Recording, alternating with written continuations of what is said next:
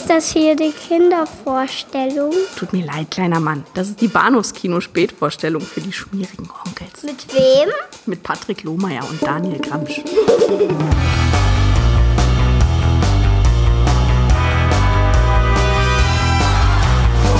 I'm Kermit. I- I'm a frog. He was green and unknown. She was young and innocent.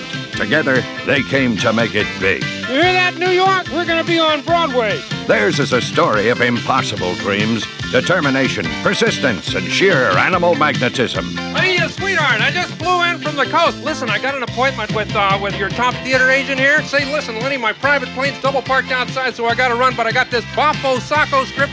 You think I'm pretty? Of course you are. You're, you're more than pretty. Gorgeous. Don't push it, pig. Rats Hey, how's the coffee? Come on in. and more rats. Hallo und herzlich willkommen zur Episode 427. Jetzt habe ich kurz gezögert, aber ja, 427 ist richtig, das Bahnhofskino Podcast. Mein Name ist Patrick und bei mir ist Together Again mit Daniel. Hallo Daniel. Jetzt tanzen alle Puppen. Hi. Sind die Songs eingedeutscht äh, in der deutschsprachigen eingedeutscht. ja, ja, ja, Synchronfassung? ja, ja, ja, ja, ja. In der Tat. Aber genau, das, das was ich gerade anfing zu singen, war allerdings natürlich die Titelmelodie von der Muppet Show, nicht von diesem Die Film. kenn sogar ich. Dabei bei, hatte aber ich sonst keine Ahnung, wie wir gerade schon im Vorgespräch festgestellt haben. Ja, ich versuche, ich versuche die, die, die Ahnung heute Abend mal mitzubringen. Ja, Mal gucken. Finde mal ich gucken, wie es mir gelingt. Ich, ich fühle ich Ja. fühl mich ehrlicherweise ein kleines bisschen, ähm, ein bisschen überfordert, vielleicht einfach auch, auch schlecht vorbereitet oder irgendwas in der Richtung. Ich habe das Gefühl, auf mir, auf mir lastet jetzt gerade eine Menge Verantwortung. Mhm. Ja, ja, ich, ich fühle fühl mich wie ein bisschen wie Kermit Backstage. Die, äh, der Druck kommt nicht von meiner Seite tats- tatsächlich, weil du hast jetzt die, die einmalige Gelegenheit, mir allerlei Mumpets zu erzählen und das einfach hier so für Ja. ähm, gülden, als güldene Wissensnuggets irgendwie mir Ja. darzureichen und ich kapiere gar nicht, was du mir für einen Nonsens Aber, verkündest. aber, aber der große Mumpitz ist aus der Sesamstraße, nicht von Muppet. Ah, stimmt. äh, da fängt schon an, okay. Also ich stehe hier stellvertretend für alle Menschen, die nie Muppets geguckt haben, die nie Sesamstraße geguckt haben, wobei ich möchte nicht übertreiben. Ich habe auch ein, zwei Folgen Muppets mal gesehen, aber ich habe, glaube ich, ähm, keinen wirklichen, keinen Muppets-Film auch mit wachen Augen gesehen, außer vielleicht im allerersten und ich habe keine besonders äh, lebendige Erinnerung mehr daran. Sesamstraße, wie gesagt, glaube ich, nie geguckt, weil meine Eltern das nicht mochten, aber dieses Thema werden wir gleich vertiefen. Und Daniel ist hier, bringt dir die große Muppets-Expertise mit, möchte ich behaupten, oder? Danke. Oder Enthusiasmus, Leidenschaft, Passion. Nein, Ja, das auf jeden Fall. Ich liebe die Muppets ganz, ganz heiß und innig. Umso schlimmer finde ich es, wenn mir was von den Muppets nicht gefällt. Und in den letzten Jahren ist das leider immer, immer häufiger auf, auf, äh, aufgeploppt. Aber ja, also gerade gerade zu der Zeit, als ähm, äh, der, der dritte Muppets-Film in die Kinos kam, äh, über den wir nämlich heute Abend reden, die Muppets erobern Manhattan, Mhm. 84 war ich ganz, ganz, ganz großer Muppet-Fan und das hielt sich auch noch bestimmt bis rein in die, in die 90er und äh, es, es kommt bei mir auch immer wieder hoch und ich glaube, der Grund ist, ich, ich weiß, ich weiß nicht genau, warum's, äh, warum das äh, so ist, aber sie berühren mich auf eine ganz, ganz komische Art und Weise, ähm, auch immer sehr emotional. Ähm, Wow. Ja, ja, ich weiß, es ist, äh, es ist schon das ein oder andere Mal passiert, dass ich äh, irgendwelche Videos gesehen habe von Kermit und Rove, die irgendwie ähm, den großen Signature-Song aus dem allerersten Muppet-Film gesungen haben, äh, Mhm. Rainbow Connection, äh, als, als, als Tribut an Jim Henson und ich habe das ein oder andere Tränchen verdrückt, weil ich weiß keine Ahnung warum, aber diese Puppen haben es mir halt unglaublich angetan. Die so gut wie alles, was eben zumindest in einem bestimmten Zeitraum mit denen gemacht wurde. Und da schließe ich dann übrigens auch sowas ein wie Labyrinth, über den wir schon mal gesprochen haben, oder äh, Dark Crystal, der Storyteller und die Fraggles natürlich. Mhm. Die Fraggles, die Fraggles habe ich gesehen tatsächlich, ja. Ja, ja. Ich habe nämlich auch einige ähm, persönliche Bezüge zu Jim Henson, über die wir sicher auch äh, früher oder später noch sprechen werden, aber eben leider nicht zu den Muppets. Wel welche Hunderasse ist Rove? Das ist eine gute Frage. Keine Ahnung. Ein Straßenköter? Ja, schon, ne? Ja. Also ursympathisch, der Typ, äh, Ja. oder das Wesen, aber ich habe versucht zu identifizieren, was er genau ist. Also Ja. Mischung aus Flocati, Beagle und ja, Bernardiner. Ich Ja, weiß vielleicht noch ein bisschen Pudel mit bei oder sowas. Mhm. Ja, ja, ja. Keine Ahnung. Vielleicht nur Dackel. Nee, Dackel nicht. Die, die Dackel sehen bei den Muppets anders aus. Aber, ähm, hm. aber Rove, Rove war, glaube ich, auch meine, meine persönliche erste große Liebe bei den Muppets selber. Also ich glaube, als, also als Kind Äh, Sesamstraße, ich fand natürlich Ernie und Bert toll, das Krümelmonster und Grobi und zu meiner Zeit gab es ja auch noch Oscar aus der Mülltonne und Lulatsch und Bibo, also Big Bird. Mhm und so und äh, Graf Zahl und Robert, der, der Showmaster. Also die, die kannte ich alle in- und auswendig und ich, ich weiß auf jeden Fall noch, dass ich halt damals als wirklich in sehr, sehr jungen Jahren, ich muss so drei, vier gewesen sein, als die Muppet Show eben auch noch wirklich live quasi im Fernsehen lief, äh, einfach darüber gestolpert bin, dass in, sowohl bei der Sesamstraße als auch bei, dem, bei der Muppet Show Kermit halt auftaucht. Und ich dachte so bei Mhm. mir, Moment, aber der, der ist doch sonst der rasende Reporter. Und jetzt ist er hier der Showmaster und, und, und so. Und, und ma- manchmal erzählt er, wie toll Füße tanzen können. Und hier wird, wird er von Miss Piggy verprügelt. Und, ähm, und er hat eine andere Stimme. Ganz seltsam. Also ich glaube, das hat mich halt sehr fasziniert, aber äh, gerade halt äh, die Muppet Show habe ich nicht verstanden als Kind. Ich habe immer darauf gewartet, dass endlich, endlich wieder irgendwelche lustigen Puppen kommen. Die ganzen Gaststars kannte ich nicht, hatte keinen Bezug zu Ja. Leuten, zu denen ich heute halt Bezug habe, wie Vincent Price oder sowas. Die haben ja wirklich Mhm. alles, was Rang und Schulden hatte, da äh, eingeladen. Äh, und heute freue ich mich total, aber damals habe ich natürlich nicht verstanden, wer das ist. Äh, fand immer lang, fand immer langweilig, wenn die, wenn die Gaststars gesungen haben und ich wollte dann endlich wieder sehen, wie sich, wie, wie, wie Kermit einen Nervenzusammenbruch hinter der Bühne bekommt, weil der, der, der dänische Koch wieder irgendwie mit Löffeln wirft oder so. Ah, ja. Aber das ging mir so ähnlich. Ich kann mich ja an ganz wenige Muppets-Folgen erinnern, die ich äh, gesehen habe. Wahrscheinlich dann in der Wiederholung. Das müssen so zwei, drei gewesen sein. Aber ich glaube, der Abschnitt, wo dann eben ab die Gaststars auftraten und dann Kermit anmoderierte von wegen, und hier ist Sammy Davis Jr., saß ich davor und dachte mir, Wer? okay, wer? Geht das auch wieder vorbei, die Musiknummer? Kommen dann wieder die lustigen Puppen? Also, Genau. ja. Aber, aber wie hat Rove, Rove war, fand, fand ich halt damals schon toll, weil er einfach so unglaublich niedlich ist. Und ich, ich, ich hatte auch einen, ich hatte einen Kuscheltierhund, den ich sehr, sehr geliebt habe und der sah ihm ein bisschen ähnlich. Mhm. Ich glaube, das mag auch so der Punkt gewesen sein. Naja, so, jedenfalls, die Muppets. Ganz, ganz tolle, ganz, ganz tolle äh, Erfahrung für mich und war, es war auch cool, dann eben damals noch die Star Wars Episode zum Beispiel gesehen zu haben, wo Mark Hamill auftaucht, aber eben auch andere Leute, die bei Star Wars mitgemacht haben und dann, das, das habe ich dann schon verstanden, logischerweise. Mhm. Viele, viele, viele tolle Erinnerungen äh, daran. Und dann kam 84 halt äh, die Muppets erobern Manhattan in die Kinos. Ich habe ihn nicht gesehen. Und ich Oh. weiß nicht mal, ich weiß nicht warum. Ich weiß nicht, warum ich diesen Film nicht im Kino gesehen habe, ob ich ihn nicht sehen durfte, ob, er, ob ich nicht alt genug war oder ob irgendwas dazwischen kam oder wir waren im Urlaub. Ich weiß, ich habe keine Ahnung. Ich weiß nur Hm. noch, dass ich die, die Muppet Babies Sequenz gesehen habe in einem äh, in einer Vorschau. Und ich fand das total süß und total drollig und ich wollte es ganz dringend sehen, aber ich habe es nicht gesehen. Naja, weiß nicht, kann auch ein paar Monate später vermutlich, habe ich aber die Comic-Version davon bekommen. Mhm. Ich glaube nicht, dass ich mir selber gekauft habe, ähm, aber so als Album. Ähm, wie ich heute weiß, gezeichnet von Dean Yeagle, den ich viele, viele, viele 30 Jahre später erst wieder entdeckt habe durch seine Mandy-Comics, die er für den Playboy gemacht hat. Sehr, sehr niedlich. Äh, ganz, ganz toller Strich, den er, den er macht. Ein großartiger Künstler, der jetzt durch seine Artbooks gerade wieder so ein bisschen populärer wurde. Aber der hat damals halt die, die, die Comic-Adaption von äh, Muppets Take Manhattan halt gezeichnet. Ich habe dieses Comic geliebt. Ich habe das rauf und runter gelesen und ich fand das alles unglaublich lustig und toll und äh, habe mich da so richtig reinversetzt, weil eben natürlich die Möglichkeit nicht bestand, diesen Film zu gucken und Videorekorder hatten wir noch nicht. Mhm.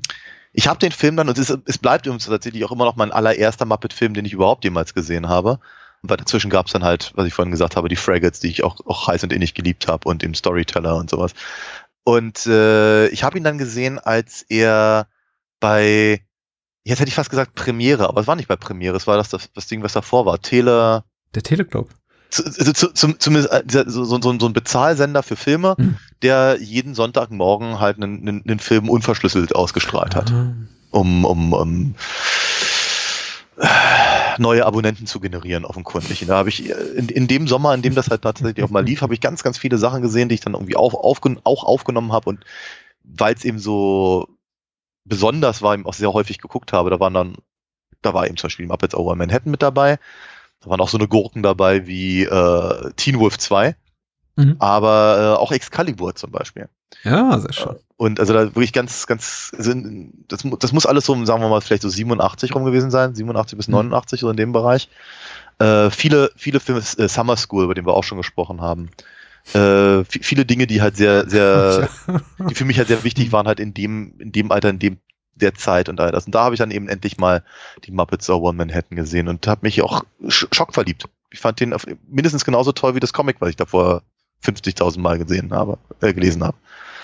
Und die anderen, die früheren äh, Muppet-Filme habe ich erst sehr, sehr viel später gesehen und fand die erst gar nicht so gut. Ich glaube, den zweiten finde ich auch immer noch nicht so richtig gut. Den ersten habe ich gerade neulich wieder mir angeguckt. Den, der, der, der ist, äh, der ist gewachsen. Der, oder ich bin gewachsen. Und äh, den, den, der funktioniert jetzt wirklich sehr schön aus heutiger Sicht.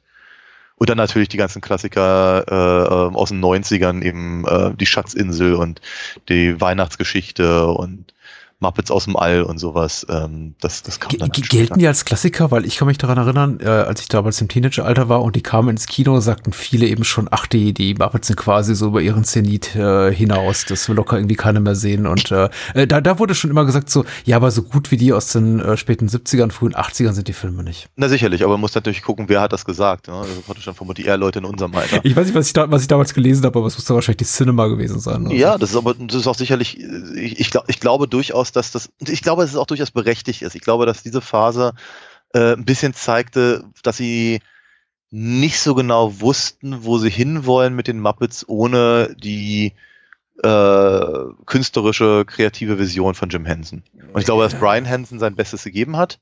Hm. Ähm, aber ich glaube schon, dass das ein bisschen schwierig war, die tatsächlich die Muppets halt irgendwie so einzubinden, dass sie relevant bleiben. Aber wenn man sich halt anguckt, dass so gut wie jedes Jahr zu Weihnachten zumindest halt der Film mit Michael Caine ge gespielt wird und dass, dass, dass viele ihn eben für, für sehr, sehr wichtig eben für genau diese Zeit halten, dass die Schatzinsel sehr geliebt wird, alleine durch Tim Curry und äh, dass eben äh, die Muppets aus dem All eben so, ein, so eine Rückkehr zum Anarcho-Witz waren. Ich, de ich denke schon, dass das tatsächlich eine, äh, zumindest aus heutiger Sicht so was ähnliches wie eine Renaissance, Renaissance war. Hm, hm. Weil später kamen dann ja so Sachen wie, wie der Zauberer von Oz und Muppets Tonight und sowas und das, das, das funktionierte dann halt alles gar nicht mehr, bis dann eben Dingenskirchen Siegel, Ach, Jason Siegel. Jason Hm. Siegel, genau, äh, dann eben praktisch um die Ecke kam mit, mit, mit seinem neuen Muppets-Film, der ja ziemlich Hm. eingeschlagen hat. Ja, ja. Den ich auch gesehen habe, tatsächlich. Ja. Aber ja, je- jetzt komme ich. Jetzt kommt der Typ, der nichts davon gesehen hat. Also ich habe weder die aus den 80er und 90er gesehen. Ich muss sie wahrscheinlich auch mal mit einem Auge so im Fernsehen geguckt haben, aber wahrscheinlich eben auch wirklich nur so zwischen zwei Werbeunterbrechungen. Also ich kann mich nicht daran erinnern, Muppets Film tatsächlich mal in Gänze gesehen zu haben. Und äh, wir haben ja schon im Vorfeld äh, uns darauf geeinigt, betrachten wir das Ganze mal. Also diese Situation, so von wegen du, äh, große Passion und große Kenntnis für das Franchise und für einfach dieses, dieses ganzen, diesen ganzen Mikrokosmos und ich, äh, keine Ahnung, betrachte das einfach mal als Chance, als Chance für dieses Gespräch. Besser vielleicht doch, als wenn ihr einfach zwei äh, Fanboys abnörden, die folgenden 60 Minuten. Also ähm, ich habe ein paar Fragen, vielleicht kannst du mir gleich ein paar beantworten. Äh, ich, ich hatte gerade ganz wüste Flashbacks zu diesen äh, Premiere oder sonst wie Pay-TV-Decoder-Zeiten gehabt, Mhm. weil es war ja wirklich so an alle Menschen jetzt U40, die sich garantiert daran nicht erinnern. Ähm, es war oft so, dass diese ähm, äh, Verschlüsselung erst einsetzte kurz nach dem Studio-Logo, aber manchmal eben auch erst Minuten, nachdem der Film begonnen hatte. Ja, ja. Und ich habe ganz viele Filme geguckt, so angefangen, immer mit der Hoffnung, dass irgendwann irgendwie jemand, der zum Beispiel bei Premiere sitzt und da diese Schalter drückt, vergisst den Film zu, ähm, zu codieren. dass man den dann gucken kann. Und man konnte eben dann oft mal zur Primetime wirklich böse, böse Filme ab 18 gucken. So die ersten drei, vier, fünf Minuten und plötzlich zzt, war das Bild eben weg. Mhm. Der Ton lief ja weiter. Ja, stimmt. Ja, jetzt hätte man das so ein bisschen handhaben können über diese magische Augebücher, die es eben auch damals gab. und hätte wahrscheinlich einfach nur so die, die, die Augen zu Schlitzen verengen können und einfach Oh, oder, oder schließen können und ein bisschen mithören können, aber. Äh, Nee, war, ich wollte gerade sagen, war eine gute Zeit, aber war es eben nicht. Äh, wir waren medial war sehr viel weniger verfügbar. Heute sind, liegen ja die Muppets einfach bereit, quasi zur Abholung oder zur Guckung. Äh, Ja. Überwiegend mittlerweile bei Disney Plus, die den Großteil der Rechte haben. Überraschenderweise nicht die Rechte an Muppets Take Manhattan und auch, glaube ich, nicht die Rechte an Muppets in Space. Richtig, die gehören äh, Sony. Mhm. Da gibt's, äh, genau, dieser Film ist ja bei, bei, bei TriStar erschienen und äh, ansonsten, ich glaube, weitgehend äh, die Rechte zu, zu Disney abgewandert. Auch relativ früh, wie ich mich hier so im Vorfeld eingelesen habe, weil ich glaube, Jim Henson relativ früh auch scharf darauf war, einfach möglichst große Ressourcen sich selber zu schaffen und Ja. seinen Puppenspielern, Ja. äh, um einfach die, die, die Muppets groß zu machen und andere Projekte zu verwirklichen. Ja, in der Tat. Also er hatte, er hatte relativ bald ähm, Deals gemacht, dass eben, dass sie eben dann auch in, in, in den Disney Parks zum Beispiel auftauchen können und so. Und ähm, es ist halt nie so richtig großartig was draus geworden. Äh, sie haben jetzt letztes Jahr, vorletztes Jahr, ich weiß gar nicht so genau, ich habe ihn auch noch nicht gesehen, wohlgemerkt. Äh, sie haben jetzt quasi das erste ernstzunehmende Crossover mal gedreht, äh, und zwar ähm, Muppets Haunted Mansion. Nach dem ziemlich gescheiterten Eddie Murphy äh, Vehikel halt der, der, der zweite Versuch, sich dieser, ähm, diesem, diesem, dieser Attraktion zu, zu nähern. Und äh, ansonsten waren die Muppets halt irgendwie als, als, als Puppen in den Parks unterwegs und hatten, ich glaube, eine Bühnenshow. Und ich glaube auch sowas ähnliches wie so eine Art Dark Ride, Achterbahn, Mhm. ähnlichen Krimskrams, aber nur sehr, sehr kurzfristig und irgendwie ist, glaube ich, dieser also ich, ich, ich habe ich hab so das Gefühl, dass Jim Henson die, die, die Finanzspritze mehr geholfen hat, als dass Disney wusste, was sie mit den Muppets machen sollen. Ja, war, war, war eine tolle Zeit für Hansen und seine äh, Company. Also ich glaube, kam nicht äh, Dark Crystal im selben Jahr raus, wie Muppets Take Manhattan? Ja, oder ein Jahr vorher, aber so in dem, Mhm. in dem, äh, in dem, die 82 ist Dark Crystal. Mm, So Zwei Jahre vorher. Mhm. Ich hege ja eine große Liebe für den Film und wir werden eines Tages drüber sprechen. Oh ja, bitte, ich, sehr, sehr äh, gerne. ich, ich war immer so ein bisschen, bisschen kritisch die letzten Jahre. Ich habe tatsächlich das große Glück gehabt, vor einiger Zeit ihn einfach mit meinem Sohn noch mal wiederzusehen. Gar nicht so wirklich äh, mit einer großen Erwartungshaltung, weil ich dachte, er würde einfach den Raum verlassen, weil er sagen würde, auch es wird zu creepy. Und ich dachte, ich habe einfach Bock drauf, weil ich ihn einfach auch in mein Buch einbinden wollte, diesen Film. Äh, wo übrigens, glaube ich, auch die, die, die Fraggles zumindest mal genamedroppt werden und auf jeden Fall das Storyteller, aber dazu vielleicht ein andermal mehr. Weil das sind alles so Jim Henson-Produktionen, die ich über alles liebe. Oder zumindest die mich irgendwann mal sehr, sehr verängstigt haben. Äh, aber nee, er ist geblieben und ich habe den Film irgendwie noch mal neu lieben gelernt und dachte, naja, deswegen irgendwie auch jetzt mal eine sehr, sehr große Bereitschaft. Als du sagtest, hier Muppets Take Manhattan, hätte ich wahrscheinlich noch vor einem Jahr gesagt, so, oh, buh.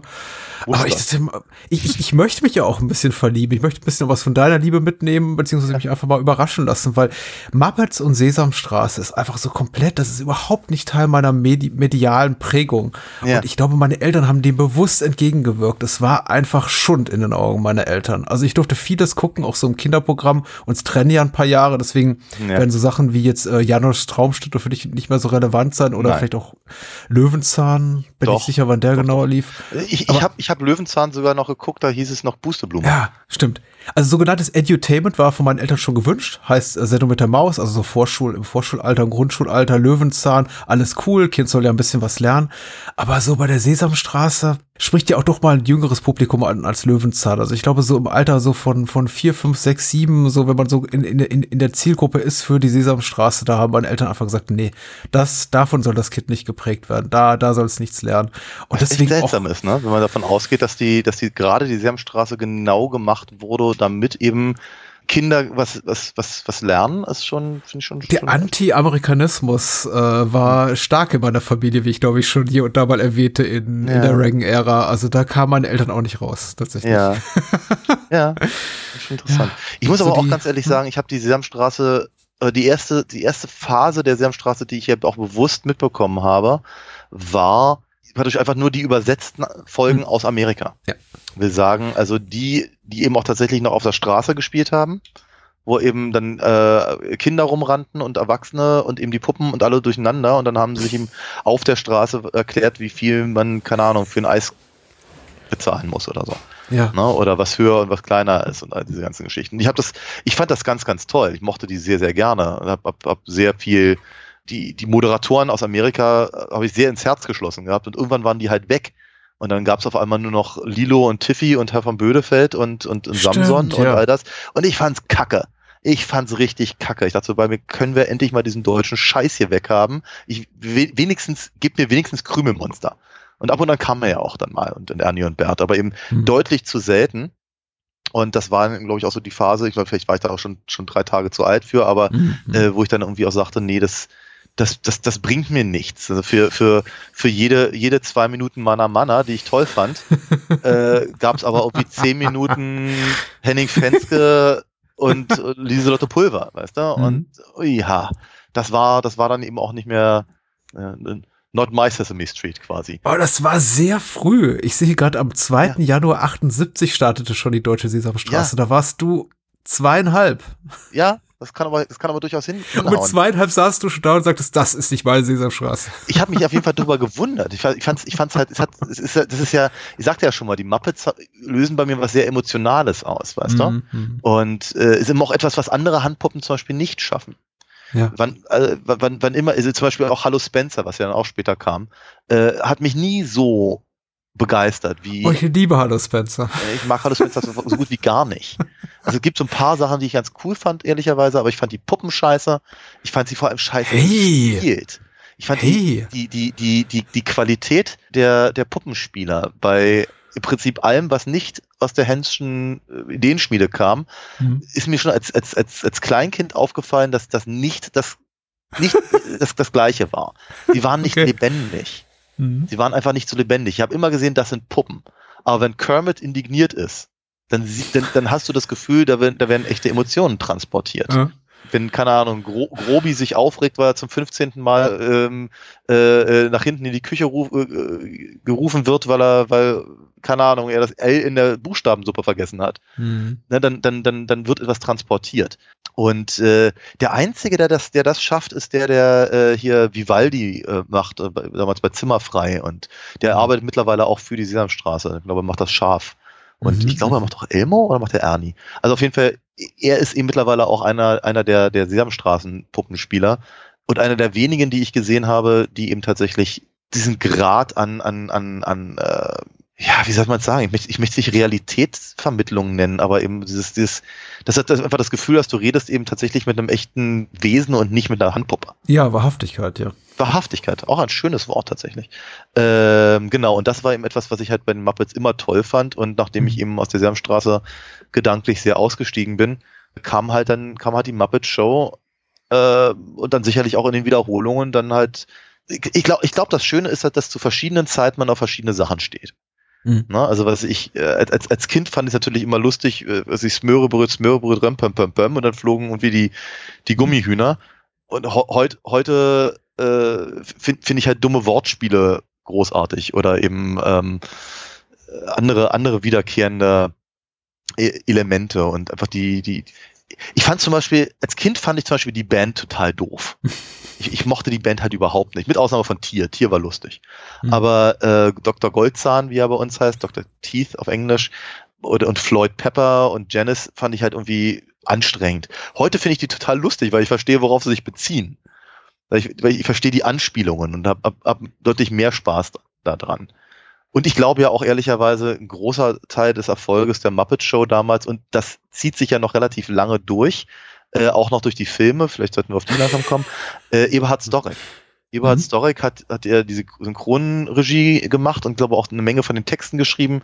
Mhm. Etliche Figuren, wie zum Beispiel den auf Deutsch dänischen Koch, auf englischen schwedischen Koch gesprochen. Manche Figuren gesungen und so. Äh, und der hat halt sich sehr, sehr viel Mühe gegeben, um äh, Unübersetzbares zu übersetzen äh, und den Figuren halt eigene, eigene Charaktere zu geben und so. Und ich, äh, ja, ich glaube, das ist ein, das ist ein ganz, ganz wichtiger Aspekt. Und wie gesagt, äh, der wird eben auch beibehalten in den deutschen Fassungen der ersten drei Filme zumindest, wenn dann eben Miss Piggy eben nicht von, von, äh, von einem Mann mit verstellter Stimme, so wie Frank Oz es gemacht hat, gesprochen wird, sondern von Marianne Wischmann, die Ah. dem Ganzen eine, eine, eine, eine dievenhafte Qualität gibt, die unübertroffen ist für mich. Ich meine, ich finde ich finde Miss Piggy mit, mit, mit verstellter Stimme irgendwie auch lustig, aber Marianne Wischmann ist großartig. Genauso wie ich eben auch ähm, äh, Horst Gensen als Kermit um einige Klassen lustiger finde als äh, ich habe seinen Namen vergessen, aber in der Mitte ist ein von. Aber der, der halt so redet in der Sesamstraße, Ne, so redet ja eben Kermit halt überhaupt nicht. Er hat die Synchronstimme, die halt vorher auch zum Beispiel Jerry Lewis hatte. Ah, okay. So, und, und, und äh, der ist dann leider gestorben. Ähm, aber der, äh, wie Mitte der 80er, Ende der 80er, ähm, aber der ist halt für mich Ja. der Kermit.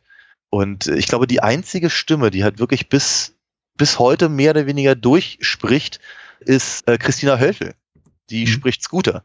Und alle anderen sind, glaube ich, mittlerweile entweder verstorben oder zu alt oder, oder wurden eben ausgetauscht.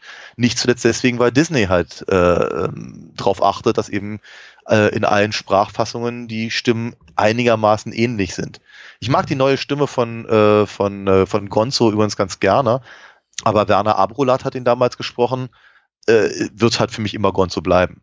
Von daher, das sind so, das sind einfach so, dann, dann kommen wieder die Kindheitserinnerungen hoch. Und wird ich, ich, ich, deswegen, ich, ich kann's, ich mag, ich mag die Muppets auch ehrlicherweise nicht auf Englisch gucken, auch wenn ich weiß, dass manche Sachen besser funktionieren.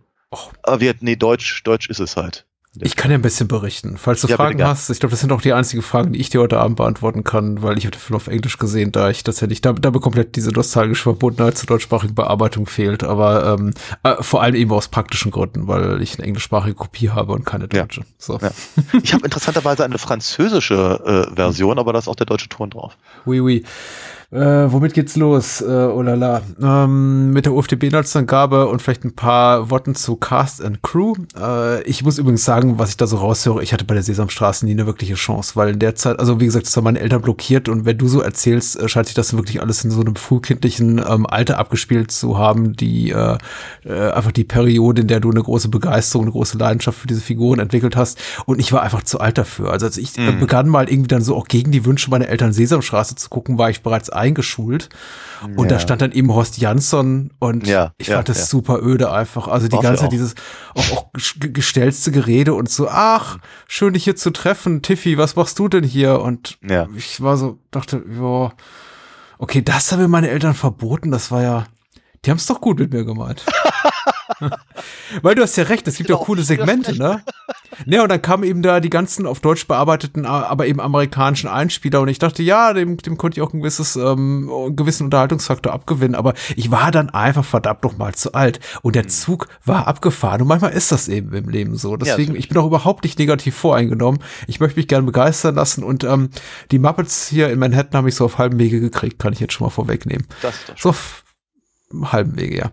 Ja. Frank Oz führt die Regie, äh, wie er es auch bereits getan hat, an der Seite von Jim Henson, ich glaube beim ersten Muppets-Film und bei, bei Dark Crystal. Beim zweiten, Äh, Frank-. Äh, Der beim erste- der erste- zweiten. Der erste von äh, James Farley oder so ähnlich. Damit magst du recht haben. Ja. Alright. äh, hat auch hier am Drehbuch mitgeschrieben. Ansonsten natürlich auch äh, Jim Henson federführend vor und hinter der Kamera mit seiner Company und äh, spricht eben auch diverse Rollen im Original, wie Frank Oz eben auch. Ähm, die UFDB-Inhaltsangabe ist extrem kurz und äh, vielleicht erfreut dich das, vielleicht enttäuscht sich es dich aber auch. Äh, geschrieben hat sie BM07 und er oder sie schreibt, in der Provinz feiern die Muppets Erfolge. Klappt es auch am Broadway? Kermit will es wissen. Wie so viele Stars startet der Frosch seine Karriere als Tellerwäscher und kommt fast unter die Räder. Das war's. Ach du heilige Scheiße. Und, äh, aber daran schließt gleich meine erste Frage an. Ja. Welchen Status haben die Muppets in, in, in dieser Welt, in der sie sich bewegen? Denn offenbar ähm, ha- haben sie ja irgendwie was in den ersten beiden Filmen erreicht. Also das, Mhm. sie, sie treten zu Beginn hier vor, vor großem Publikum auf. Das Publikum feiert sie ab, noch und nöcher. Aber dann sind sie gleich wieder am Boden. Also in dem Moment, in dem sie nach Manhattan gehen, will Ja. sie ja eigentlich niemand. Also ich, ich, ich glaube, ja, die, ich, glaube, die Frage lässt sich nicht so leicht beantworten. nee, es ist halt, es ist so, die, sie haben im Prinzip drehen sie halt im, also die, die Filme bauen nicht aufeinander auf. Ah, okay. So, ähm, aber sie drehen halt immer gerne mal den, den, den, äh, die, den Zeiger quasi über die Uhr auf Null. Hm. Der erste Film beginnt damit, dass Kermit ein Frosch ist, der mit, mit seinem Banjo im, im, im Sumpf lebt und von einem, von einem äh, Hollywood-Produzenten äh, quasi überredet wird, weil Talent in dem Frosch sieht, äh, halt nach, nach, nach Hollywood zu gehen, um dort, dort äh, zum Star zu werden. Und auf dem Weg dahin trifft er halt die ganzen anderen Muppets, die dann mit ihm gemeinsam dahin fahren, äh, während ein, ein Fastfood-König äh, ihn als Maskottchen haben will für seine Froschschenkel-Restaurants. Der ist sehr zany, der Film. Also der hatte mir damals irgendwie nicht so wirklich richtig dolle gut gefallen, auch wenn er tolle Musiknummern hat, wie zum Beispiel Rainbow Connection, ist ein toller Lied, ein toller Song, meine ich. Soll halt so ein bisschen die Vorgeschichte praktisch dessen erzählen, was dann die Muppet Show bietet. Was aber überhaupt nicht funktioniert, weil die Muppet Show selber ist etabliert. Also das brauchst eigentlich nicht. So der zweite Mhm. Film ist halt irgendwie völlig durch, habe ich so das Gefühl. Da spielen Fozzie, der Bär, und Kermit, der Frosch, Zwillinge. Oder zumindest Brüder die gleichzeitig Detektive sind und dann was aufklären müssen. Der hat mir ehrlicherweise wirklich nie gefallen. Den fand ich immer doof und hat eigentlich mit der Muppet Show an sich, soweit ich mich entsinne, rein gar nichts zu tun. Und jetzt im dritten hatte ich zumindest den Eindruck, dass sie äh, quasi wieder zurück zu den, zu den, zu den Wurzeln gehen wollen und eben mehr, sich mehr damit beschäftigen, was denn die Muppet Show selber war als, als, als, als Nummernrevue, als, als Vaudeville-Show-Act Aneinanderreihung. Ähm, der Film selber ist so aufgebaut und die Show in der Show, ja, wohl offenkundig auch. Ähm, und äh, entsprechend haben sie sich, glaube ich, jetzt wieder mehr darauf versucht zu beziehen auf die Muppets als Performer, was halt Mhm. die Muppet Show ja immer so ausgemacht hat. Äh, Welchen Status sie haben, ich glaube, der Film selber sagt das eigentlich ganz genau. Sie sind im, in diesem Film zumindest sind sie gerade fertig mit ihrem äh, Theaterstudium, äh, haben eine, eine Abschluss äh, äh, Revue ähm, äh, produziert und überlegen, was sie jetzt machen sollen und kommen auf den Trichter, sie müssten sie eigentlich an den Broadway bringen. So, kommen dahin, keiner will sie und dann äh, äh, zerfranst das und Kermit hält halt mehr oder weniger alleine die Stellung, um eben seine Show noch zu verkaufen und am Ende werden sie alle zusammengerufen und haben dann ihre, ihre Show. Das ist letztendlich so das, was, was da wirklich passiert. Wie die Muppets selber gesehen werden in dieser Welt, ist auch völlig unterschiedlich. Sie Mhm. werden, glaube ich, grundsätzlich immer als, als, als, als, als echte Lebewesen wahrgenommen, aber meistens als das Tier, das sie darstellen sollen. Also Miss Piggy ist ein Schwein, Kermit ist ein Frosch und Fozzie ist ein Bär. Das ist kein, keine Bärpuppe Mhm. und ist auch kein Muppet, sondern es ist ein Bär. Ja. Oder ein Hund oder was auch immer. Ähm, und so gehen die Leute dann eben auch mit ihnen um. Siehe zum Beispiel äh, Pete mit den Ratten und, und äh, die Pinguine, die dann reinkommen und sowas in der Richtung. Komisch. Das hat sich ja irgendwie auch im Laufe der Jahre gewandelt. Wobei ich, Ja. ich weiß jetzt auch nicht, ob ähm, äh, sowas wie The Happy Time Murders, den ich gesehen habe vor ein, zwei Jahren, äh, hier dem, dem Muppet-Kanon verpflichtet ist, weil da werden die Muppets eben auch als solche gesehen. Und immer wenn da eine Ja. Puppe auftritt, heißt es, ach hier, du bist ein Muppet. So ungefähr wie die, wie die Toons in Toontown. Ja, ja, ja, ja. Aber also ich glaube, allem voran sind sie eben Kunstfiguren, bevor sie irgendwie ein Lebewesen sind oder, oder eine Tierrasse zum Beispiel. ich, ich glaube, in diese Richtung äh, geht ja auch der, der Muppet-Film von, von äh, Jason Seger. Seeger? Mhm. Seeger. Wo sein Bruder ja eben auch ein Muppet ist. Mhm. Äh, und so als ein, ein, einziger Fan eben nach all den Jahrzehnten noch irgendwie ihnen die Stange hält und, und äh, dann halt feststellt, dass er eben einer von ihnen ist, weil er eben auch ein Muppet ist. Und so, also ja, es ist, es ist unklar. Es ist unklar, klar, aber meist, meistens wird Kermit eben einfach mit seinem vollen Namen, nämlich Kermit der Frosch, angeredet, Mhm. was halt klar macht, dass er ein Frosch ist. Ja, ich finde ich, Aber- ich, ich find's gut. Es, es birgt sehr viel humoristisches Potenzial tatsächlich, ja. Ja, wo, wo, wo, wobei, wobei natürlich sich aber in dieser Welt auch niemand darüber wundert, dass ein Hm. Frosch ein, ein, ein, ein Broadway-Stück schreibt oder, oder eben Ratten die Bedienungen sind in einem, in, einem, in einem Geschäft oder eben die anderen Frösche in einer Marketingabteilung arbeiten. Phil, Bill Ja. und Jill, über die ich mich sehr gefreut habe. Die fand ich sehr komisch diesmal wieder. Ja, ja, ja. Was mir jetzt so bewusst geworden ist beim ersten wirklich bewussten Sehen von Muppets Take Manhattan oder überhaupt mal innigerer Beschäftigung mit hier mit dem Muppets Kosmos ist, wie viel sich hier diese Netflix-Serie Bojack Horseman hier von dieser ganzen Dynamik so abschneidet, die ich ja sehr, sehr liebe tatsächlich. Aber die verhandelt eben erwachsene Themen. Aber im Grunde, Grunde ist die Dynamik eben eine ähnliche. Du hast halt eine Serie mit Menschen und mit Tieren oder tierähnlichen Lebewesen, wie auch immer, oder Fantasiewesen, aber sie alle begegnen sich eben auf Augenhöhe, ohne dass eben die Menschen oder die Tiere ihre typischen, für sie typischen Charakteristika äh, ablegen. Das heißt, ein, eine Frau kann mit einem Rüden eine, eine Beziehung haben und die haben ganz normales, vielleicht auch äh, Sex- und Liebesleben, aber er wackelt dabei eben mit dem Schwanz oder guckt sich Ja. eben äh, Bones, die Knochenjägerin, an, weil er eben denkt, es geht um um Knochen und nicht um irgendwie eine Gerichtsmedizinerin. und äh, äh, also die bleiben eben dann auch immer Hunde, führen aber eben quasi äh, Leben auf Augen, Augenhöhe mit den Menschen. Ja. Ich habe das Gefühl, ähnlich ist es eben auch wie, wie bei den Muppets. Es wird schon äh, thematisiert, dass es eben offensichtlich keine Menschen sind, Mhm. keine menschlichen Leben, Lebensformen, aber im Grunde haben sie, solange es denn eben ihr, ihr Status innerhalb der, der, der Nahrungskette im, im Tierreich erlaubt, haben sie eben auch die Möglichkeit, ein, eine bestimmte Form von Karriere zum Beispiel zu erreichen oder irgendwie Ja. Beziehung auch mit menschlichen Lebewesen einzugehen. Äh, natürlich nicht, wenn sie Ratten sind. Da muss man eben hier, wie, wie die Ratte Brooke Shields, äh, fragen, Also, ja. hm. ist es dann, ist es dann irgendwie aber okay. Aber wenn du zum Beispiel, glaube ich, ein Tier bist, was relativ weit oben in der Hackordnung steht, wie zum Beispiel ein Hund, hast Ja. du, glaube ich, alle Chancen. Und Frösche offensichtlich auch. und, und, und Schweine auch. Also Miss Piggy scheint auch niemals Probleme zu haben. ja, ja, ja. Und das, ich, ich muss sagen, das ist lustig einfach. Es ist lustig, äh, Ratten als äh, Thekenkräfte zu sehen oder ähm, äh, Frösche als Inhaber einer PR-Agentur. Es ist lustig. Es ist einfach komisch. In der, in der Tat. Ich wünschte tatsächlich, also ich, ich, ich habe ich hab halt, ich habe es ja vorhin versucht zu erklären, ich habe halt so ein, so ein inniges Verhältnis zu äh, die Muppets erobern Manhattan, aber ich muss auch ganz ehrlich gestehen, ich wünschte, ich hätte jetzt eben beim, beim, beim, beim, beim Gucken für den Podcast ein bisschen mehr Spaß dabei gehabt.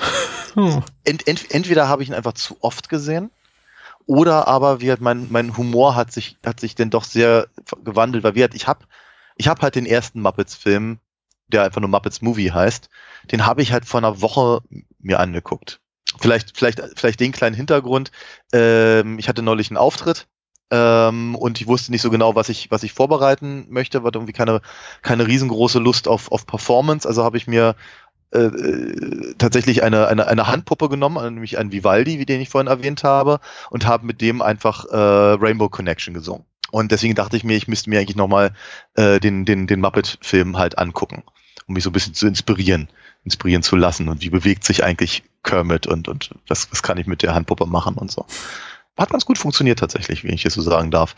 Ähm, und ich stellte halt fest, wie, obwohl ich eben das Muppet Movie ursprünglich gar nicht so toll fand, hatte ich aber richtig Spaß dabei diesmal. Und Muppets Take Manhattan fand ich halt immer, immer ganz toll und hat einen hohen Stellenwert in, in meiner Sozialisierung und so. Aber ich fand ihn so zahm. Hm. Ich hatte, ich hatte, ich hatte halt einfach, also gerade im direkten Vergleich mit dem ersten Film hatte ich so das Gefühl, der ist, der hat nicht den Biss der Muppet Show. Er hat ihm auch nicht den Biss des Muppet Movie. Er ist süß, und er ist total lustig und er ist, ich mag die Figuren so, so gerne und ich finde die, ich finde die Liebesgeschichte zwischen Piggy und, und, und Kermit auch, auch total drollig und, und ich freue mich halt, die ganzen Figuren zu sehen und Waldorf und Stettler, die immer zwischendurch irgendwelche blöden Sprüche äh, reißen. Sehr also lustig. Zum, zum, zum, zum Beispiel, ich habe ich hab schon zwei Tickets, ja, für den Zug, damit wir nicht hier sind und so. Großartig. aber äh, ja, wie gesagt, aber gleichzeitig ist es eben, ich hatte eben auch das Gefühl, dass der ganze Film halt mehr auf ein kindliches Publikum zugeschnitten ist als eben der, der erste Muppet-Film oder auch noch der zweite. Man darf mhm. halt immer auch nicht ganz vergessen, die, gerade die Muppet Show war halt von Jim Henson ein Projekt, um seine Puppen an Erwachsene zu bringen, eben nicht immer ja. nur Kinderfernsehen machen zu müssen. Der Pilotfilm der Muppet Show hieß Sex and Violence mhm. und äh, hatte etwas anderen Ton. Mhm. Alles in allem. Und während halt natürlich Kinder die Muppets lieben oder geliebt haben, damals zumindest, habe ich eben das Gefühl, dass hier der Film eben wirklich explizit darauf zugeschnitten ist. Mit Erfolg. Der Film war ja sehr, sehr erfolgreich, hat eben durch diese kleine, auch sehr knuffige äh, Sequenz mit den Baby-Muppets dann diese mhm. unsägliche Zeichentrickserie äh, ähm, hervorgebracht. Ich mochte die als Kind gar nicht.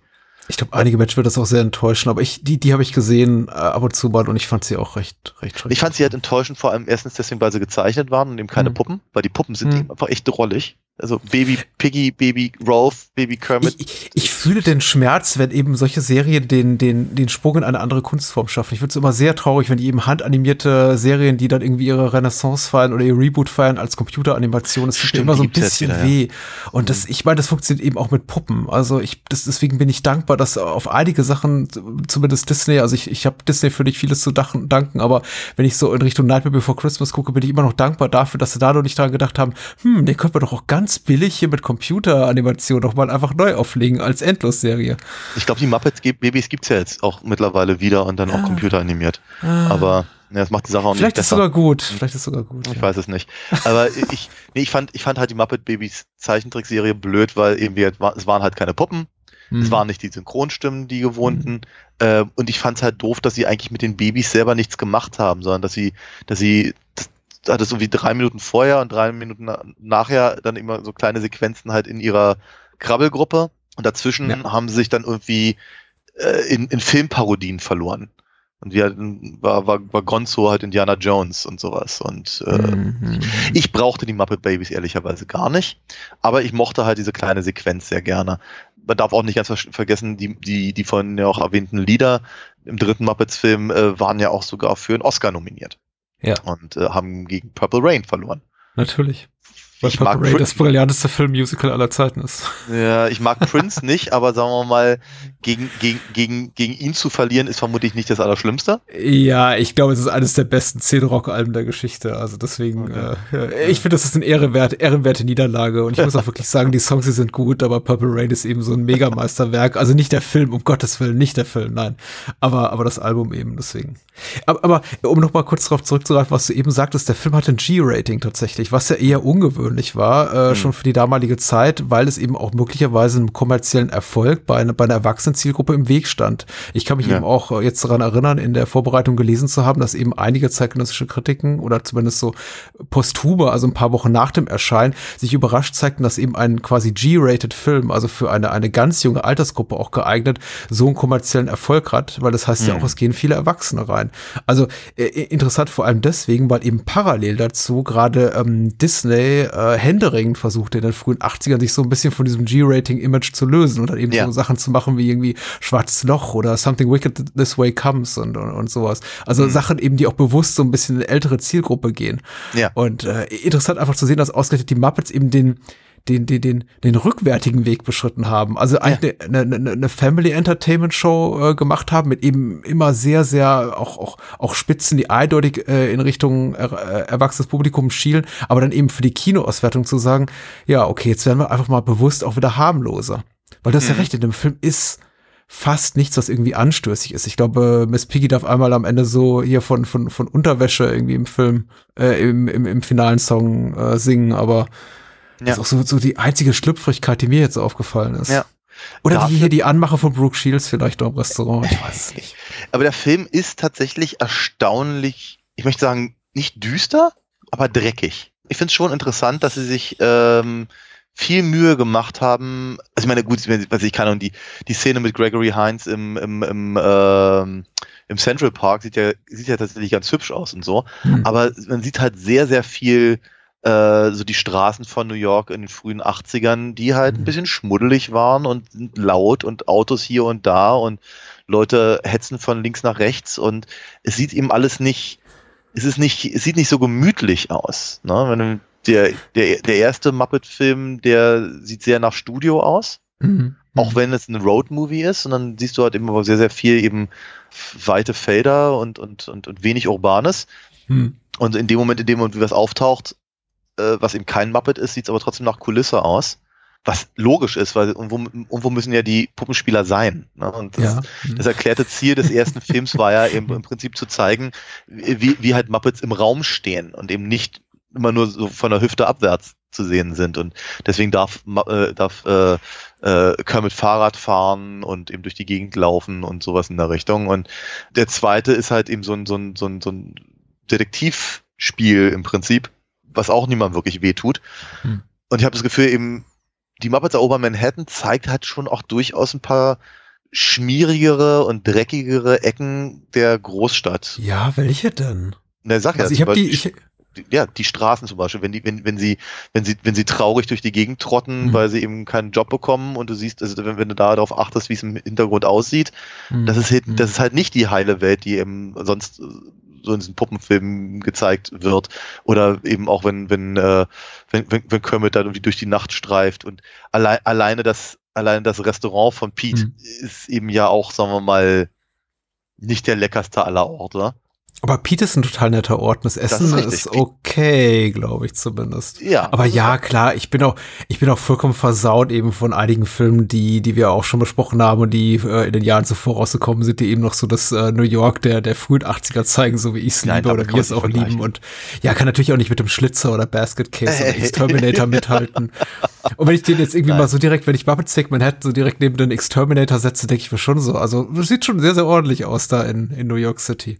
Aber du hast natürlich recht. Das ist, äh, es gibt, es gibt auch dem Film besonderes Flair. Ich bin auch sehr dankbar dafür, dass er eben in New York spielt und dass sie sich offensichtlich die Mühe gemacht haben, eben auch vieles on Location zu drehen.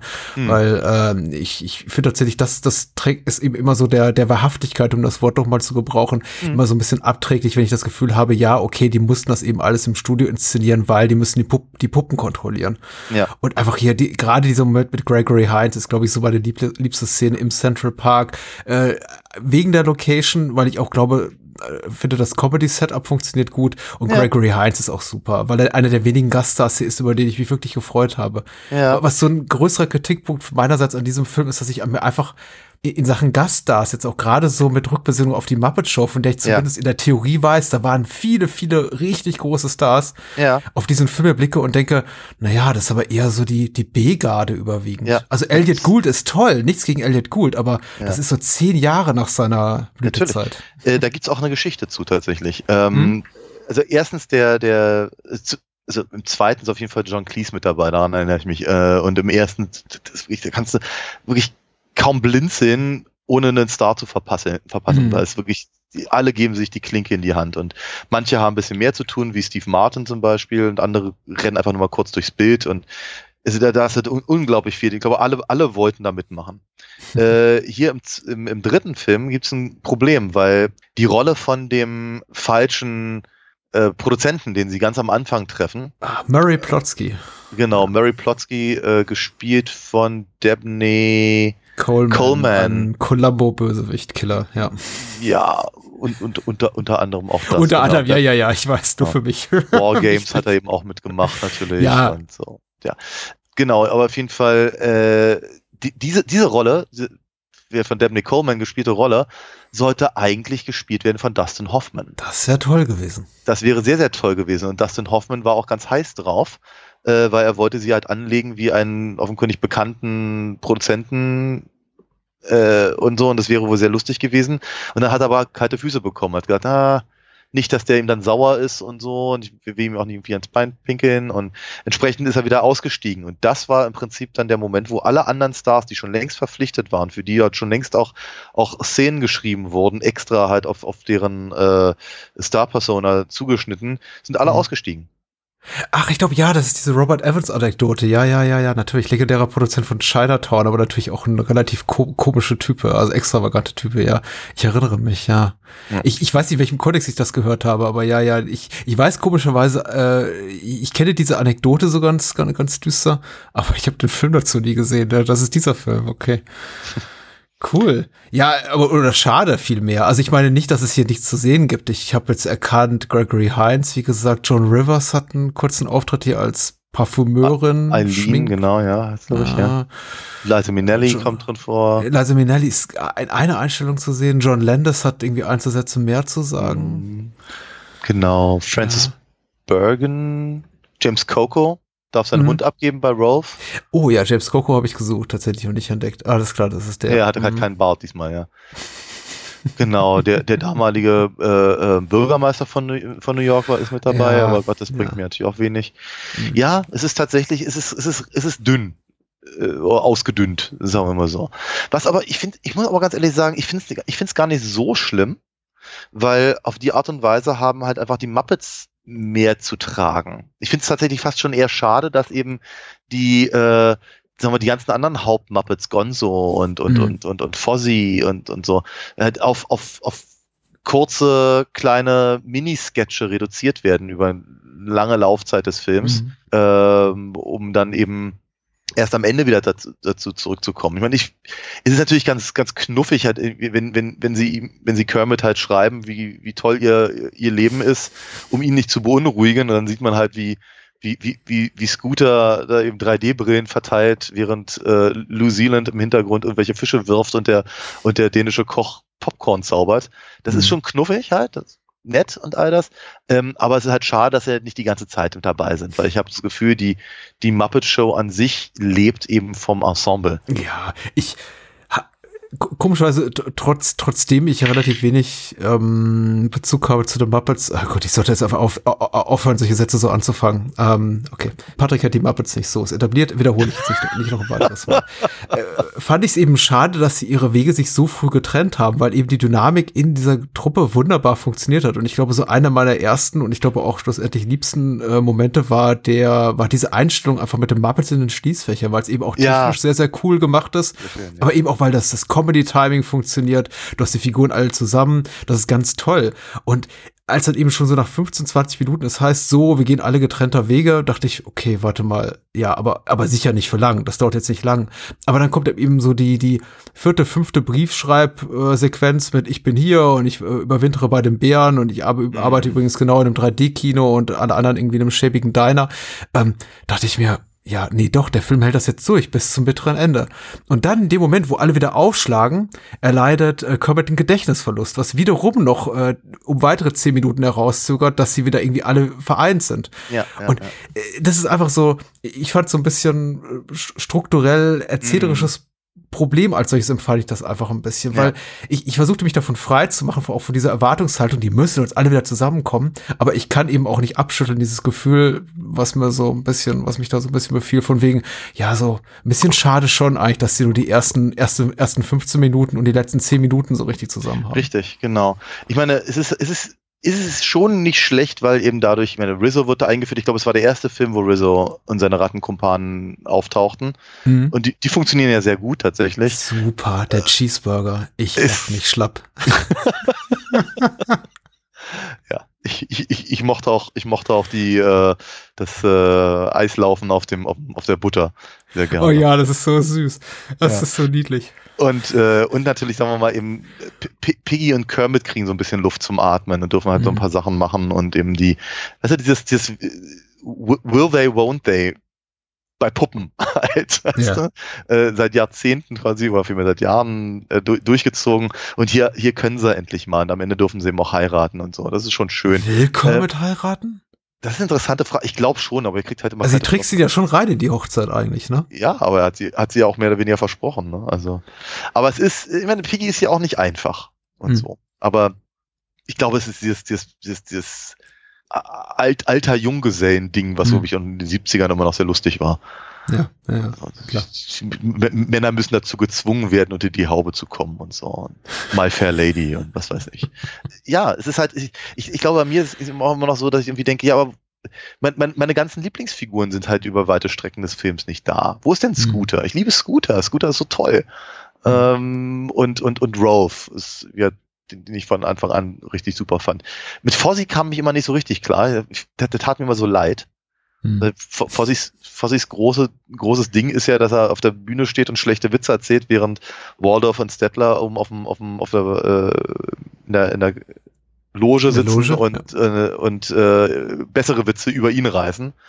Das, das ist auch durchaus sehr komisch, aber der Bär tat mir halt immer so leid. Und deswegen kam ich mit ihm nie so klar. Aber Gonzo zum Beispiel fand ich auch immer klasse. Und der hat halt diesen, der hat halt diesen Evil Knievel Stunt, der auch ganz knuffig ist, aber Ja, der ist wirklich, der ist toll. vor allem seine Ankündigung. Das ist einfach klasse. Und dann werde ich hier rüber mit einem dreifachen Salto durch den brennenden Reifen, während, während die Hühner die ähm, äh, Ouvertüre von Wilhelm Tell singen in der Version von Tony Bennett. Ja. Das klingt nicht wie Tony Was? Bennett, ja. Ja, das ist schön. Aber wer Und was für ein Aufwand muss man sagen? Also diese ganzen hier so äh, äh, Flash Sideways möchte man sie nennen, um, Ja. um nicht zu sagen Flashbacks, also einfach äh, Blicke auf die Existenzen der anderen parallel zu Kermits, äh, zeitlich Mhm. parallel. Die sind ja alle sehr, sehr kurz und man muss mal sich irgendwie nochmal gewahr werden, was für ein Aufwand dahinter steckt. Einfach, einfach was das Setup, das Technische betrifft. Ja. Um das so in Szene zu setzen. Die dauern ja alle nur so ein, zwei, drei Minuten. Ja, maximal, Aber was für ein. Aufwand. Und äh, ja, sie funktionieren eben auch sehr gut, aber sind halt, es ist halt zu wenig und es ist eben, ist zu Mhm. selten. Ich, ich, ich, ich, ich vermisse halt, wie gesagt, ab und an mal meine Lieblingsmuppets.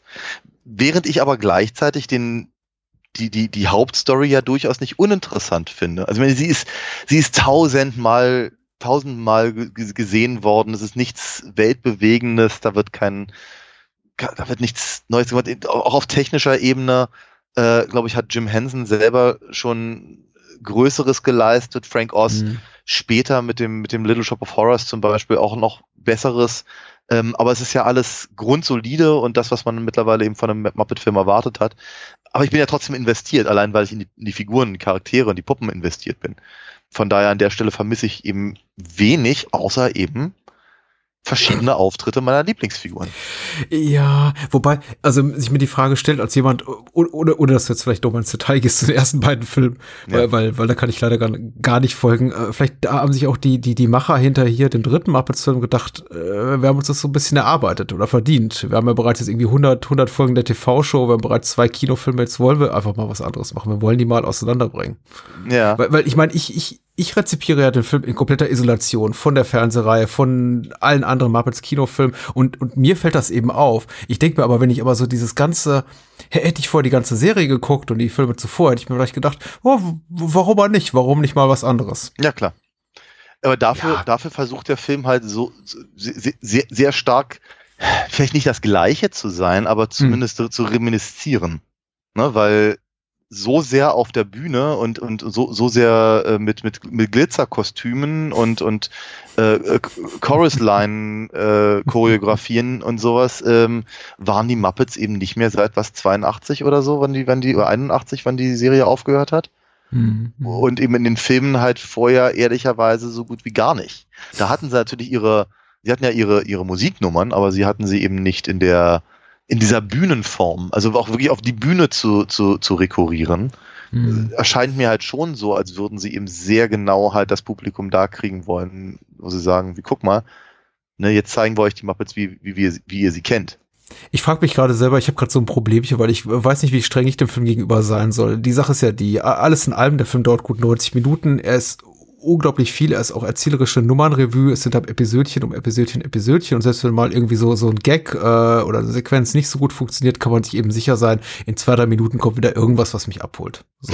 Insofern, ich kann dem Film nicht böse sein. Der hat auch Momente, wo ich wirklich dachte, ah, zum Beispiel hier diese ähm, Frau Miss Piggy Kostüm, die halt durch Ja. äh, den Central Park Roller skatet, das war mir ein bisschen zu viel Uncanny Valley. Das fand ich irgendwie unangenehm tatsächlich. Also, weil ich dachte, da ist jetzt halt wirklich eine, eine, eine Schauspielerin und die haben sie in dieses fluffige Kostüm gesteckt und die, die läuft da rum. Ich hätte mich echt gefreut, wenn sie, wenn sie das versucht hätte, mit der Puppe umzusetzen. Aber Ja. ich verstehe eben auch die technische Unmöglichkeit, das zu tun vor dem CGI-Zeitalter und man hätte es vielleicht irgendwie mit Greenscreen tricksen können, aber dann hätte es wahrscheinlich furchtbar ausgesehen. Und es ist ja nicht so, als würden sie eben nicht auch in diesem Film schon gezeigt haben, Sco Scooter darf hier mit dem Fahrrad fahren. Ja. Rein theoretisch und würde das eben sicherlich mit Miss Piggy auf dem Rollstuhl, Roll, auf den Rollschuhen Hm. äh, auch gehen.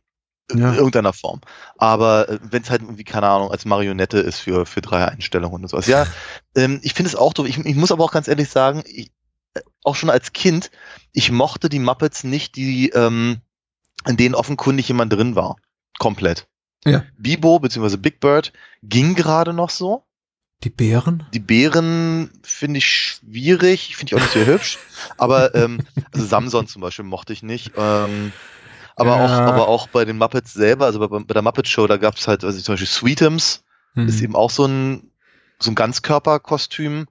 Es gab auch andere, äh, meistens halt tänzen, tanzende Muppets, die halt so aussahen wie, wie Muppets, aber sind offenkundig halt Leute im, im, im Kostüm. Und ich, ich fand es immer so schwierig, weil die sich eben einfach anders bewegt haben. Hm. Ne? Weil die haben sich eben bewegt wie echte Menschen. Die haben so ein bisschen versucht, glaube ich, rumzuschlacksen, damit damit ein bisschen, damit, damit das Fell ein bisschen mehr flufft oder so, aber Mhm. grundsätzlich haben sie sich eben einfach anders bewegt. Selbst, selbst als der, der dänische Koch, der zwei sehr sichtbare menschliche Hände hat. Selbst der bewegt sich halt anders als, als, äh, als ein, ein, ein, ein, ein Mensch im Sweetums-Kostüm.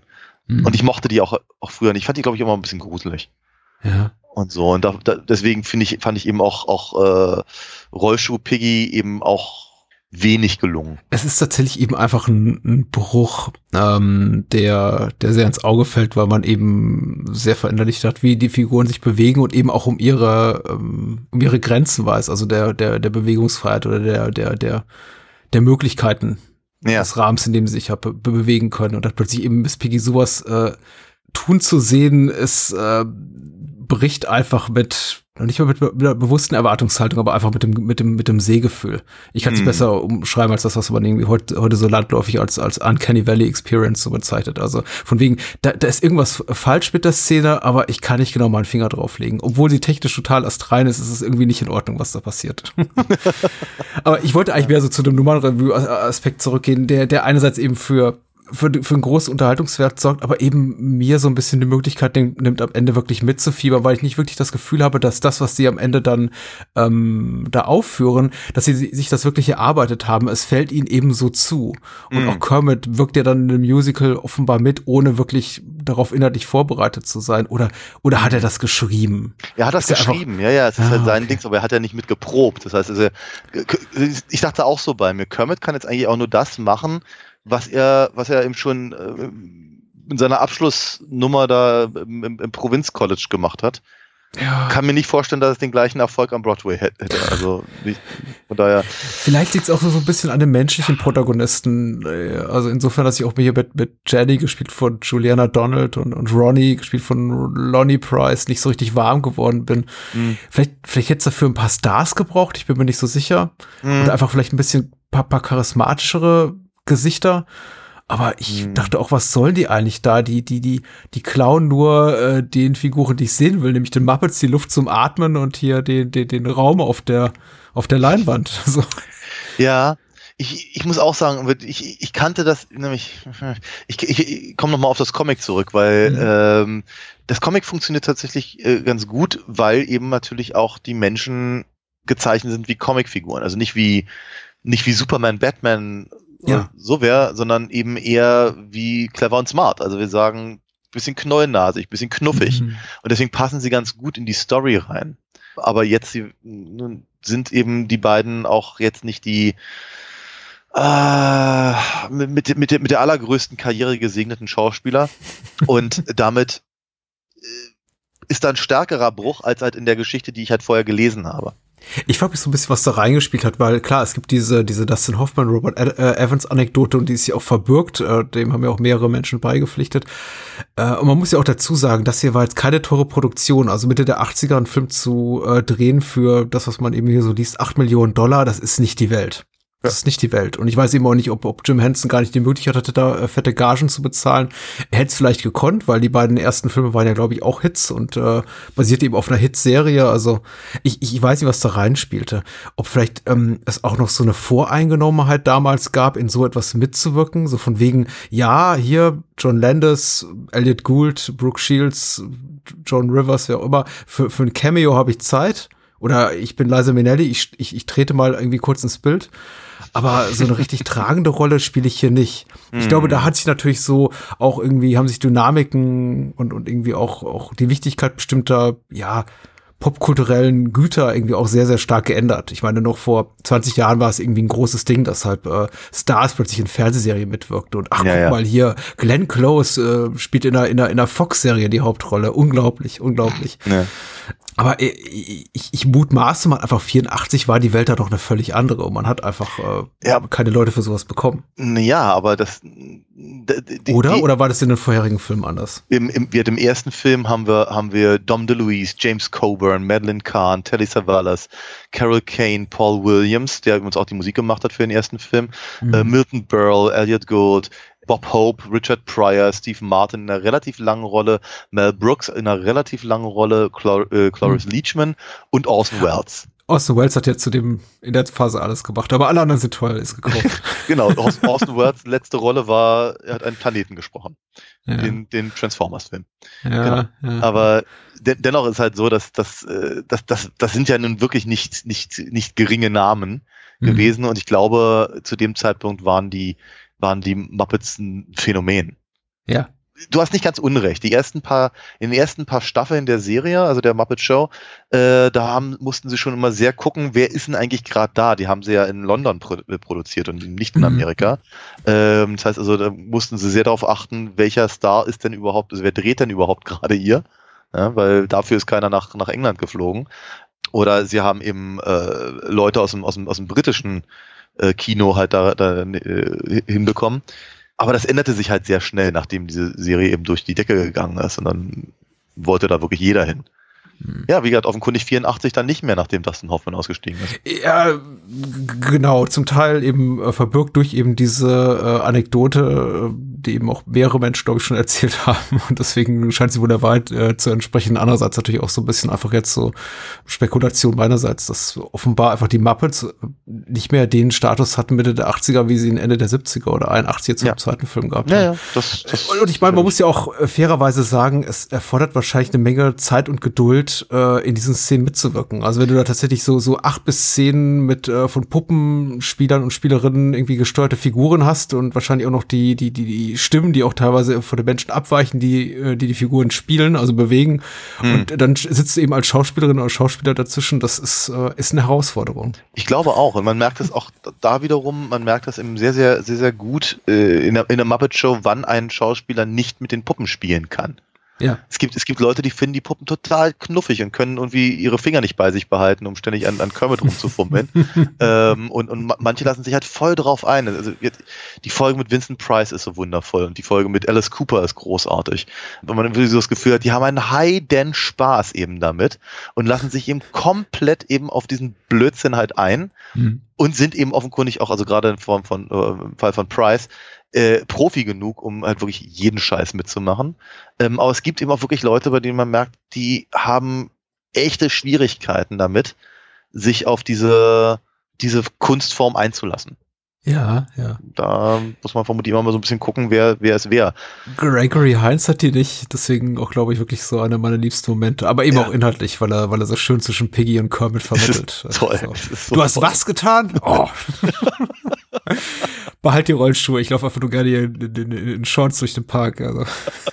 Das sind tatsächlich so Gedanken, die ich auch mal äußern würde, aber mich nicht traue auszusprechen. Ja.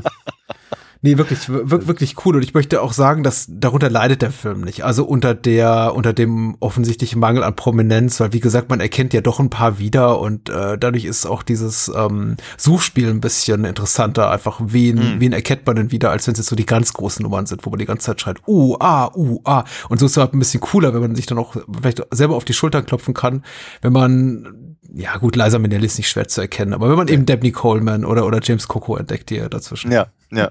In der Tat. Und was natürlich auch schön ist, ist äh, Spot the Muppet am Ende, wenn dann Mhm. eben äh, äh, Piggy und, und, und Kermit heiraten äh, und du dann eben im, im Hintergrund dann eben Graf Zahl siehst und Oscar aus der Mülltonne und Ernie und Bert sehr präse- äh, präsent, die ja gespielt wurden von Frank Oz und, und Jim Henson Ja, und so. Und das ist schon, das ist, das ist cool, dass sie die dann eben, dass sie dann auch quasi alle eingeladen sind bei der, bei der, bei der Hochzeit. Was aber auch natürlich irgendwie fast schon naheliegend ist, weil ich glaube, die Sesamstraße soll in New York sein. Ja, warum nicht? Ja, klar. Ich hatte immer Kann den Eindruck, dass es sehr, sehr, sehr nach New York aussieht.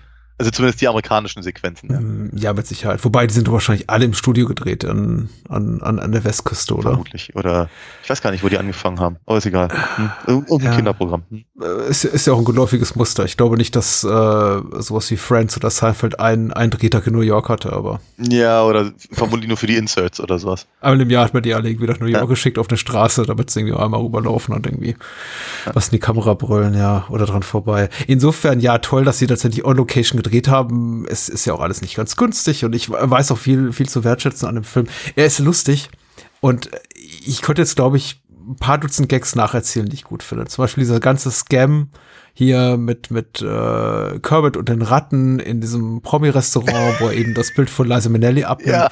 ist sehr, sehr, sehr komisch. Ich weiß aber nicht, wie gewinnbringend es für Menschen ist, gerade vielleicht Menschen, die den Film nicht gesehen haben, wenn ich jetzt anfange, das alles nachzuerzählen. Deswegen Ja. lass mich einfach äh, summa summarum sagen, ich, ich habe 70 Prozent des Films sehr genossen und ich glaube, die, die, der einzige wirkliche große Kritikpunkt, den ich an dem Film habe, ist einfach, dass ihm so ein bisschen das, das dramaturgische Gewicht für mich fehlt. Einfach Mm. durch diese episodenhafte Struktur der Handlung. Ja. Dass ich eben dann am Ende nicht mal so richtig mitgehen kann und das als triumphalen, kathartischen Moment wahrnehme und Mm. habe diese, diese, diese Performance dargeboten wird, weil ich nicht das Gefühl habe, irgendeiner arbeitet wirklich hart daran an dem Stück. Das ist bereits geschrieben, eigentlich zu Beginn. Dann gehen sie alle getrennter Wege. Wir haben jede Menge äh, kleine Skits. Und dann geht der Vorhang eigentlich schon auf und das Publikum ist begeistert und die Show läuft. Ja, ein, ein, ein, ein, ein, ein Topos, den ich halt immer ganz äh, sowieso mal schwi- schwierig finde, wenn es um Musicals oder andere Darbietungen im, im, im Film ist. Ganz, ganz häufig ist das so, irgendwie ein, ähm, äh, alles ist gespannt auf den, auf die, äh, dass der Vorhang aufgeht und wenn er Mhm. dann aufgeht, gibt's eine Nummer und dann gehen sie alle schon wieder raus aus dem Publikum und freuen sich, wie toll das Musical war. ja, natürlich. Ne? Und das ist so, oh. aber äh, hier, hier ja genauso. Hier geht's halt dann im Prinzip dann aber auch raus aus dieser, aus der, also es wird ja schon fast eher so eine Bugs Berkeley äh, ähm, Mhm. Ding, dass es eben praktisch we- we- weggeht von der Bühne und rein in diese Fantasiewelt, in dieses, in dieses große Kirchensetting und, und all das. Finde ich, äh, finde ich, finde ich schon ganz, ganz, ist es okay. Es ist ein befriedigendes Ende für mich, aber ich sehe dann, also den dramaturgischen Punkt sehe ich ganz, ganz deutlich und ich habe ja auch schon durchaus Kritikpunkte äh, dran geäußert. Ich, ich freue mich halt immer noch am Film. Ich wünschte, wie gesagt, dass er ein bisschen weniger zahm gewesen wäre. Ich glaube aber, der Stellenwert, den er, den er für mich hat, einfach aus, aus meiner, aus meiner Sozialisierung heraus, den wird er nicht Mhm. verlieren. Dafür ist auch zu gut. Ich freue mich auf jeden Fall dann darauf, den, den dann in ein paar Jahren mal wieder zu sehen. Ich habe ihn aber im Übrigen mit meiner, mit meiner Tochter zusammen gesehen und den fand, Mhm. sie, sie fand ihn ganz toll. Ich glaube dir natürlich auch, dass man diesen Film absolut lieben kann als Kind, sich in den Film verlieben kann und ihn auch quasi so mit ins Erwachsenenalter reinträgt. Also die positive Erinnerung daran und dass einen das eben auch, auch dass das Interesse einfach auch die und die Emotionen für, den- für den Film warm, warm hält über Jahrzehnte. Weil ähm, du hast ja recht, an dem Film ist nichts verkehrt. Alle Figuren sind wahnsinnig sympathisch, der ist auch irgendwie technisch perfekt, da ist nichts drin, also kein Moment, auch wenn ich mal irgendwie hier und da gesagt habe, ja gut, Gag funktioniert für, für mich nicht so ganz gut oder das ist vielleicht auch konzeptionell so ein bisschen daneben, wie Miss Piggy irgendwie hat, hat, äh, von, von der menschlichen äh, Darstellerin gespielt. Aber hey, also wie gesagt, un unglaublich temporeich und da gibt's eben wirklich Nummern, so, so kurze Momente auch teilweise, eben so brillant, dass sie auch vieles vergessen machen, was irgendwie halt mal- mal, nicht so funktioniert wie, also alleine, alleine diese Ratte auf der äh, Butter da flitzen zu sehen, auf dem äh, Pancake-Backblech, das ist so ein Bild, ich habe den Film jetzt vor, vor zwei Tagen gesehen, ich krieg das nicht aus meinem Kopf. Weil es ist ja noch nicht mal so, also man muss ja sagen, es ist ja nicht mal so technisch brillant, dass man sagt, oh, fantastisch, also sowas habe ich bei meinem Leben noch nicht gesehen. Ich glaube, so Ja. der, der, der Puppentricktechnische Höhepunkt wahrscheinlich in Jim Hensons Schaffen ist für mich und, und, und bleibt wahrscheinlich ähm, Dark Crystal. Hm. Äh, da geht für mich technisch wenig drüber.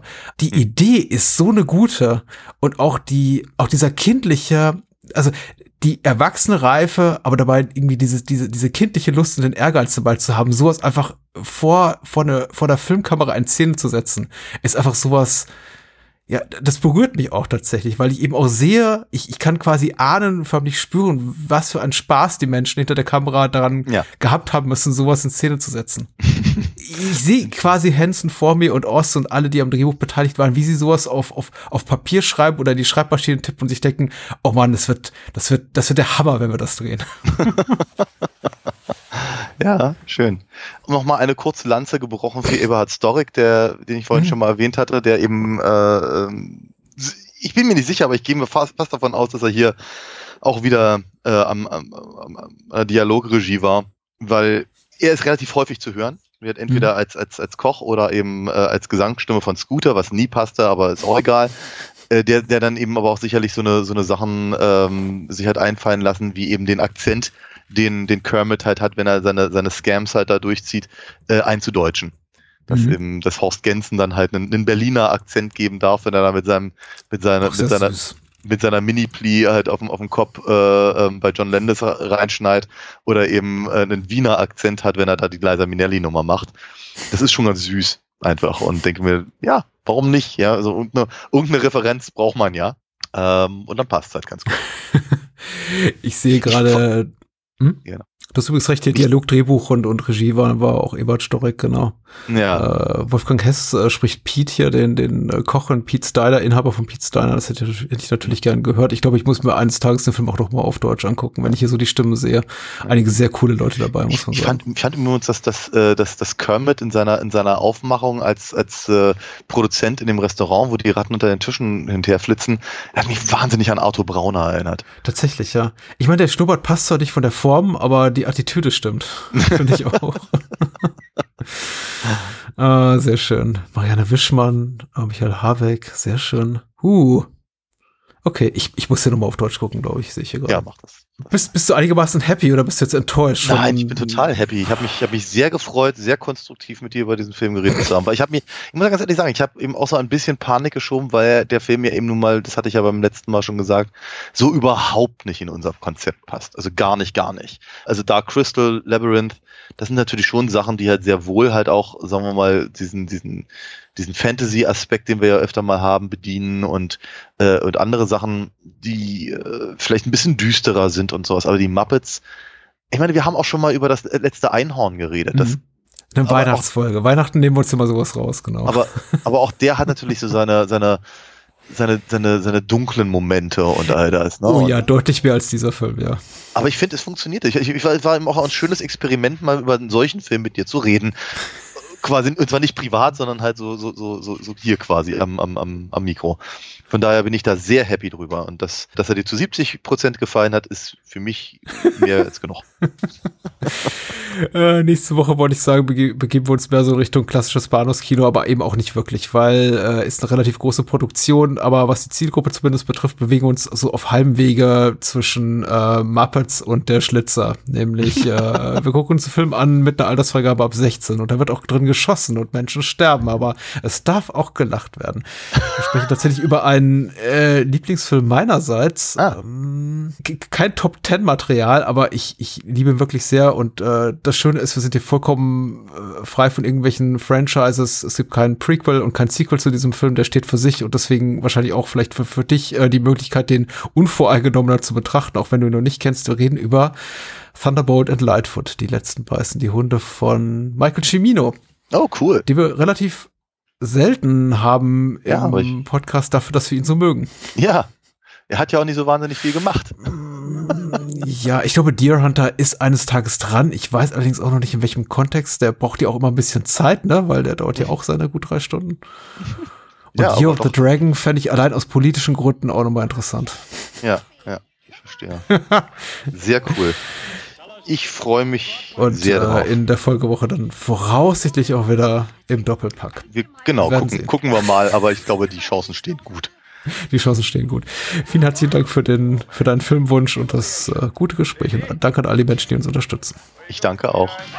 Bye bye. Yes. High hopes, Remember what you promised about getting married? low blows, Oh, the sounds of love. Oink, oink. revenge. Finally, Do you, Froggy, take this pig to be your lawful wedded wife? find out if they really make it when the Muppets take Manhattan. The Muppets, the way you've never seen them before.